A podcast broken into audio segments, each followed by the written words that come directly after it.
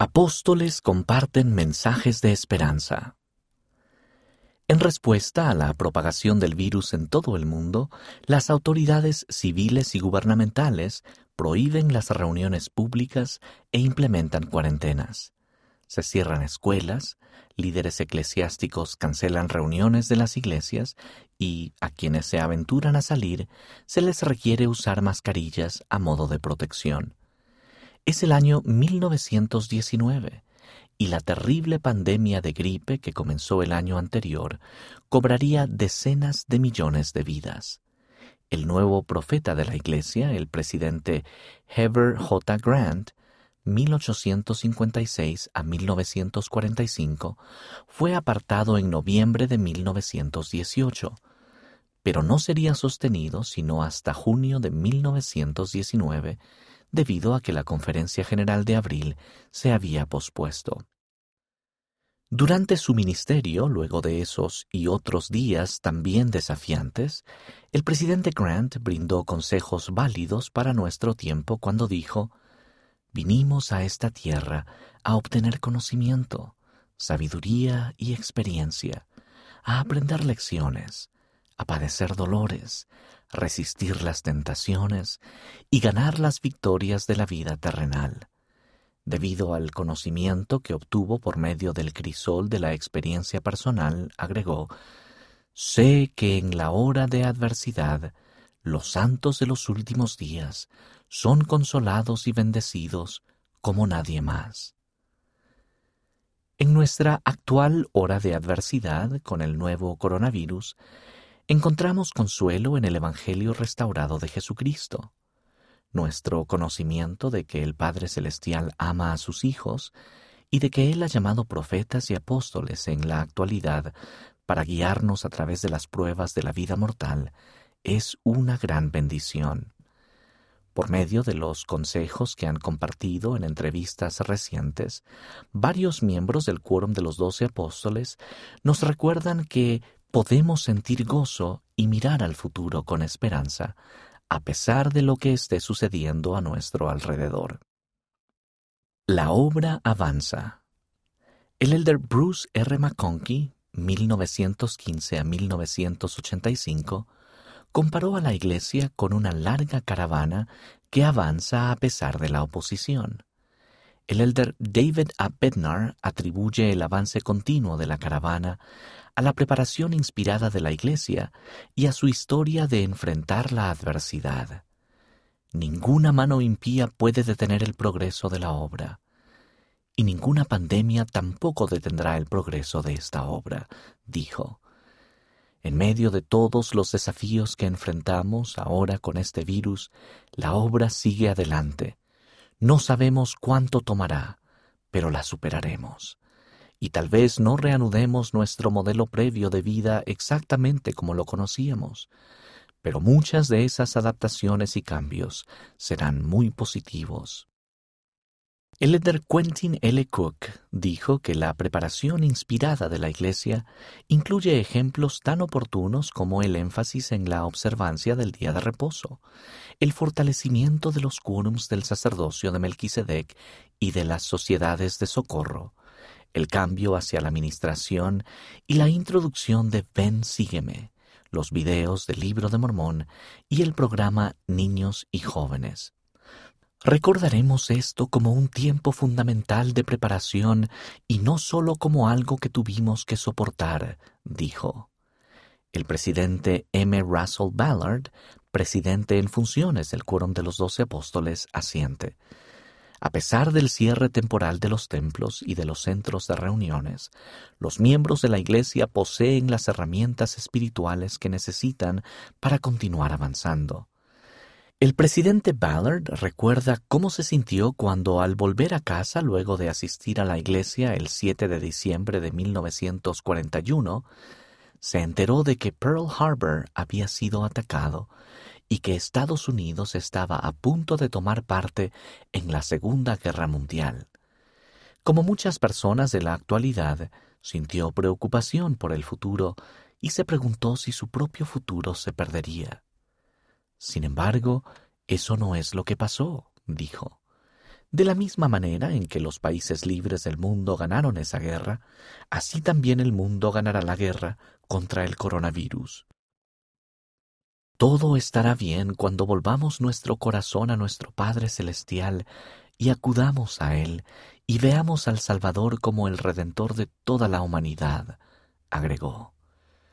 Otra manera en que la Iglesia avanza es por medio de sus esfuerzos misionales los que responden a las condiciones cambiantes del mundo. El elder Dieter F. Uchtdorf dijo que los líderes de la Iglesia habían estado estudiando nuevas formas de compartir el Evangelio, incluso antes de que el COVID-19 comenzara a interrumpir la obra misional. Tal interrupción ha incluido el traslado de miles de misioneros a sus países de origen, el relevo de algunos de manera temprana y la reasignación de otros. El COVID-19 ha agilizado enormemente nuestra forma de pensar al respecto y nos ha abierto los ojos, afirmó. Como resultado, la tecnología y las redes sociales ahora abren puertas que antes se encontraban cerradas en las zonas residenciales de acceso restringido, casas y edificios de apartamentos inaccesibles. La obra misional continuará avanzando a pesar de la pandemia, agregó el elder Uchtdorf.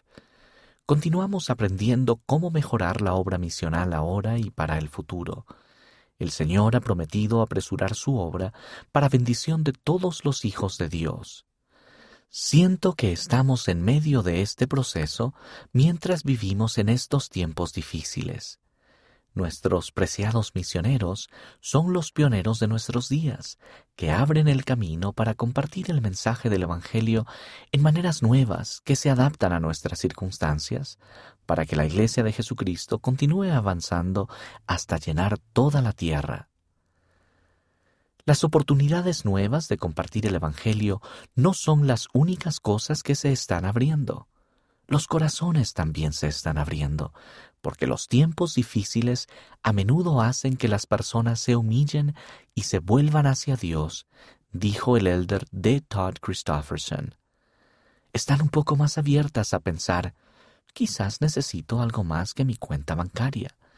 Quizás en la vida hay más que lo que yo he vivido, agregó. El Elder Christofferson alienta a los miembros de la Iglesia a buscar oportunidades misionales tales como compartir mensajes y memes relacionados con el Evangelio por medio de las redes sociales, comunicarse con los misioneros de tiempo completo para ayudarles a hermanar a las personas que están enseñando en línea y a permanecer en contacto con las personas a las que no pueden ver a menudo. Distanciamiento social y distanciamiento espiritual. Otra de las maneras en que la Iglesia avanza es por medio de la respuesta espiritual de los santos de los últimos días ante los desafíos temporales como el COVID-19. Para protegernos físicamente, aumentamos la distancia física con los demás, pero para protegernos espiritualmente, nos acercamos más a nuestro Padre Celestial y a su Hijo.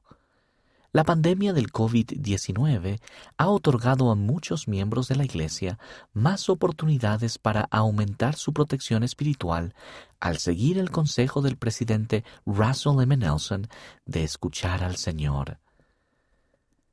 Nuestro Padre sabe que lo que más nos ayudará cuando nos rodee la incertidumbre y el temor es escuchar a su Hijo, dijo el presidente Nelson durante la Conferencia General de abril de 2020. Agregó, al tratar de ser discípulos de Jesucristo, nuestros esfuerzos por escucharle a Él han de ser cada vez con mayor intención.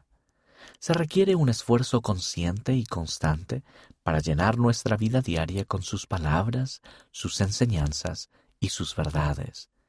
Aunque no nos agrade la suspensión de las reuniones de la Iglesia, el cierre de los templos o la pérdida del trabajo, el pasar más tiempo en casa nos brinda la oportunidad de pensar en despertar en cuanto a Dios, dijo el Elder Cook.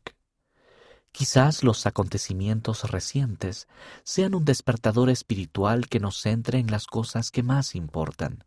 Si es así, Será una gran bendición en este período concentrarnos en las cosas que podemos perfeccionar en nuestra vida y en cómo podemos bendecir la vida de los demás al despertar en cuanto a Dios y avanzar por la senda de los convenios. Tales momentos nos invitan a mirar dentro de nuestra alma y ver si nos gusta lo que vemos allí. Es cuando pensamos en quiénes somos en realidad y qué es lo que de verdad importa. Tales momentos nos invitan a aumentar nuestra fe, el servicio y la gratitud y nos inducen a considerar nuestra dependencia de Dios y las bendiciones de Él que con tanta frecuencia damos por sentado, agregó el Elder Holland. Le debemos a nuestro Padre Celestial el ser un poco más agradecidos, un poco más inclinados a recordar cuántos problemas se resuelven gracias a Dios, los ángeles, las promesas de los convenios y la oración. En el centro de nuestra gratitud se encuentra la bendición de recordar cuán misericordioso ha sido el Señor con los hijos de los hombres, desde la creación de Adán hasta este tiempo.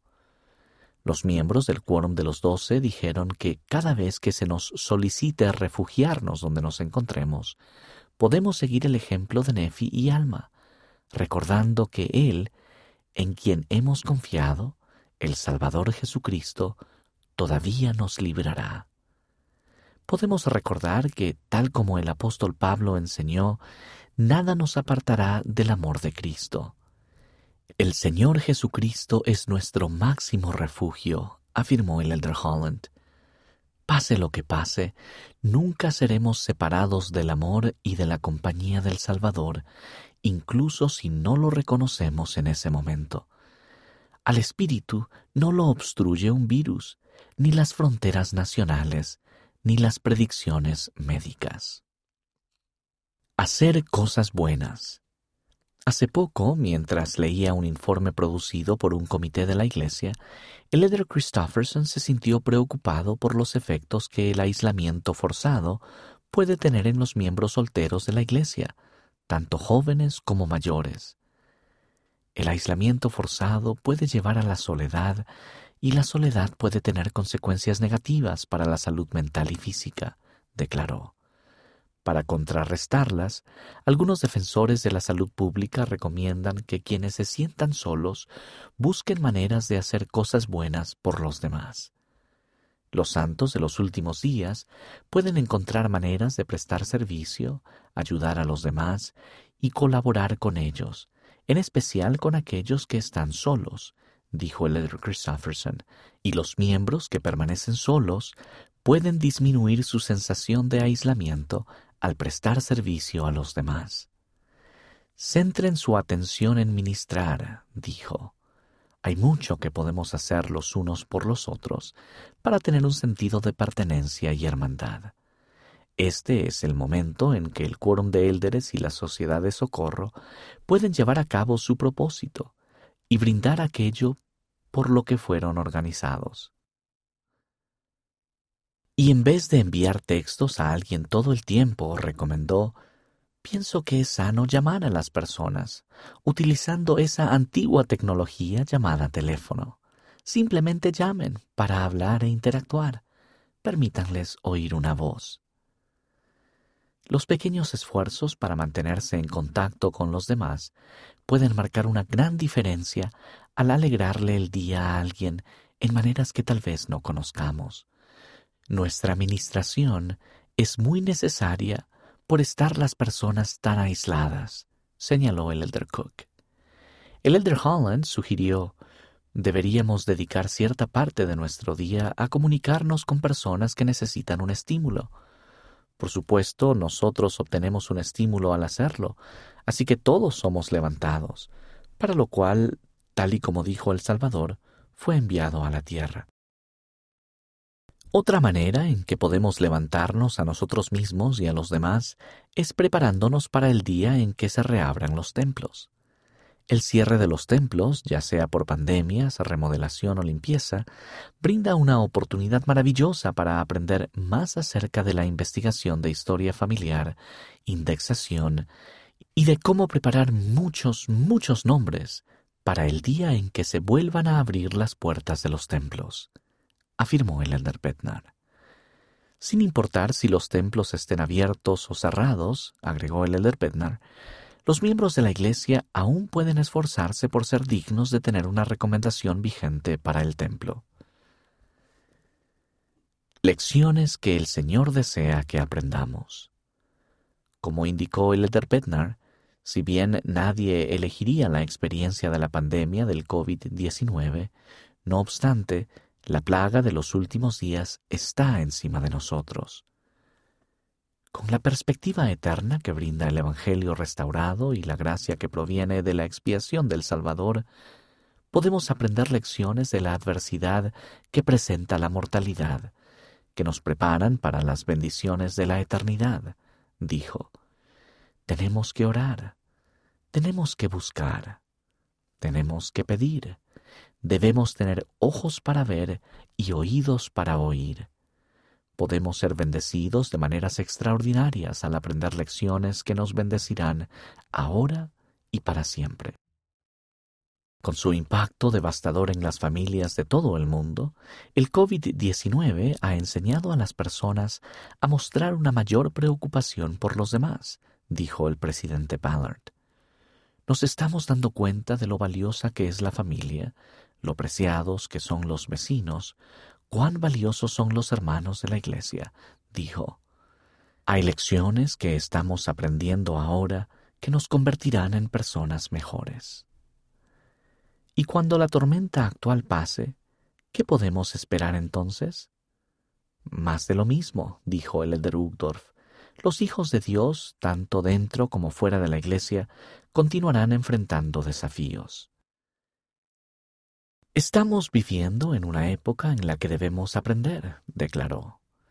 Y la lección más importante que podemos aprender es que la respuesta a los desafíos que vendrán es también la respuesta a los desafíos actuales, el Evangelio de Jesucristo.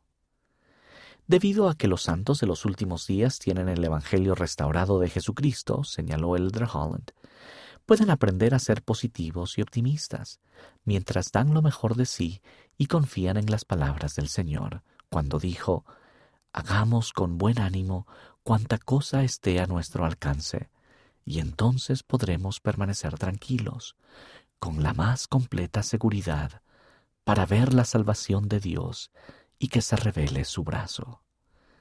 Hay mucho de qué alegrarse al purificar nuestra fe, confiar más en el Señor y ver el milagro de su liberación, dijo el Elder Holland. El cierre de los templos brinda una oportunidad maravillosa para aprender más acerca de la investigación de historia familiar, indexación y de cómo preparar muchos, muchos nombres para el día en que se vuelvan a abrir las puertas de los templos. Elder David A. Bednar. Los pequeños esfuerzos para mantenerse en contacto con los demás pueden marcar una gran diferencia al alegrarle el día a alguien en maneras que tal vez no conozcamos. Nuestra administración es muy necesaria por estar las personas tan aisladas. Elder Quintin L. Cook